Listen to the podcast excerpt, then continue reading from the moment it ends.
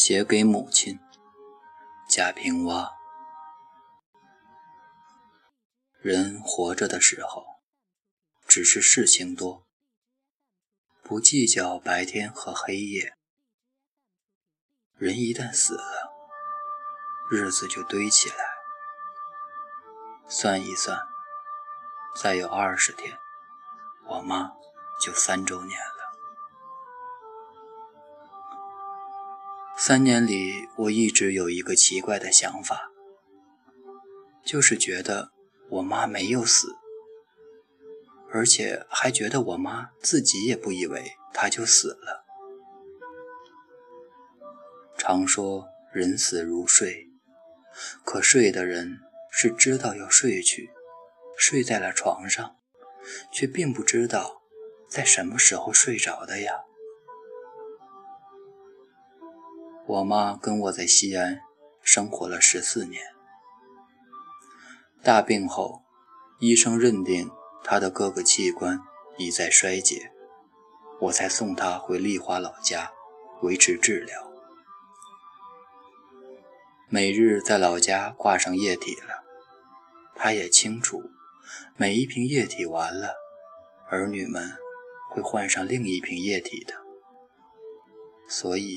便放心的闭了眼躺着。到了第三天的晚上，他闭着的眼是再没有睁开，但他肯定还是认为他在挂液体了，没有意识到从此再不醒来，因为他躺下时还让我妹把他。给他擦脸的毛巾洗一洗，梳子放在了枕边，系在裤带上的钥匙没有解，也没有交代任何后事啊。三年以前我没打喷嚏，总要说一句：“这是谁在想我呀？”我妈爱说笑，就接茬说。谁想哩？妈想哩。这三年里，我打的喷嚏尤其多，往往错过吃饭时间，熬夜太久，就要打喷嚏。喷嚏一打，便想到我妈了，认定是我妈还在牵挂我呢。我妈在牵挂着我，她并不以为她已经死了，我更是觉得我妈还在。尤其我一个人静静地待在家里，这种感觉就十分强烈。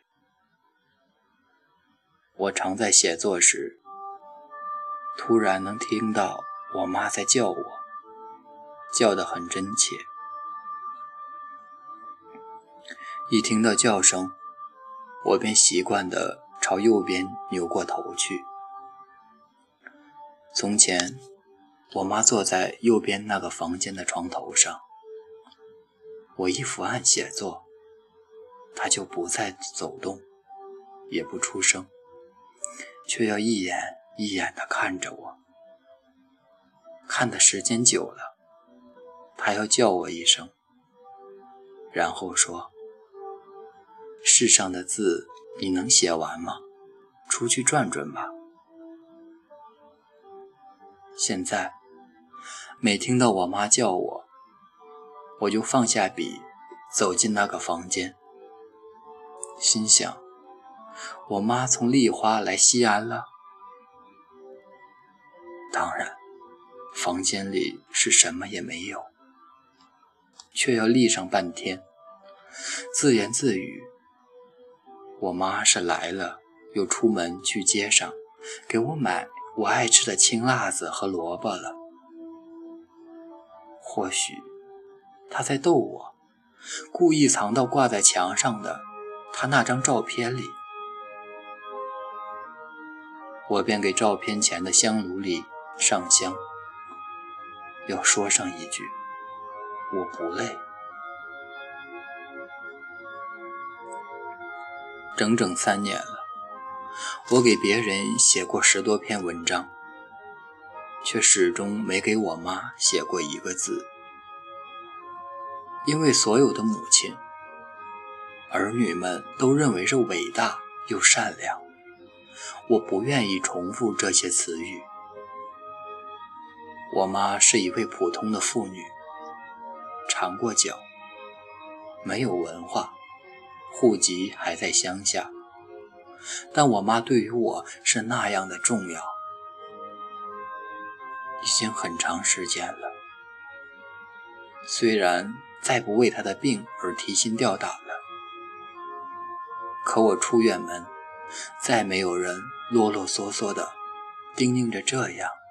叮咛着那样，我有了好吃的好喝的，也不知道该送给谁去。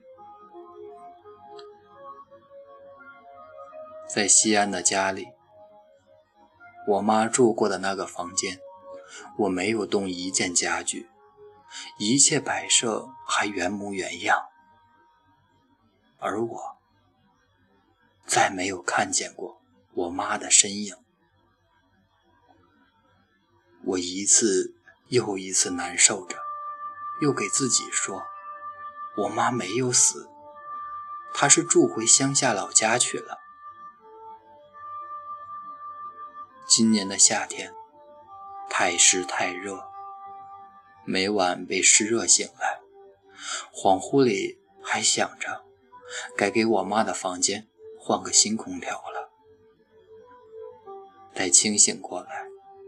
又宽慰着，我妈在乡下的新住处里，应该是清凉的吧。三周年的日子一天天临近，乡下的风俗是要办一场仪式的。我准备着香烛花果，回一趟丽花了。但一回丽花。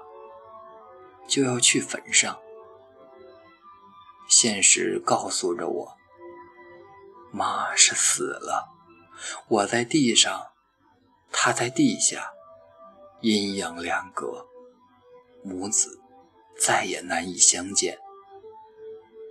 顿时热泪四流，长声哭泣。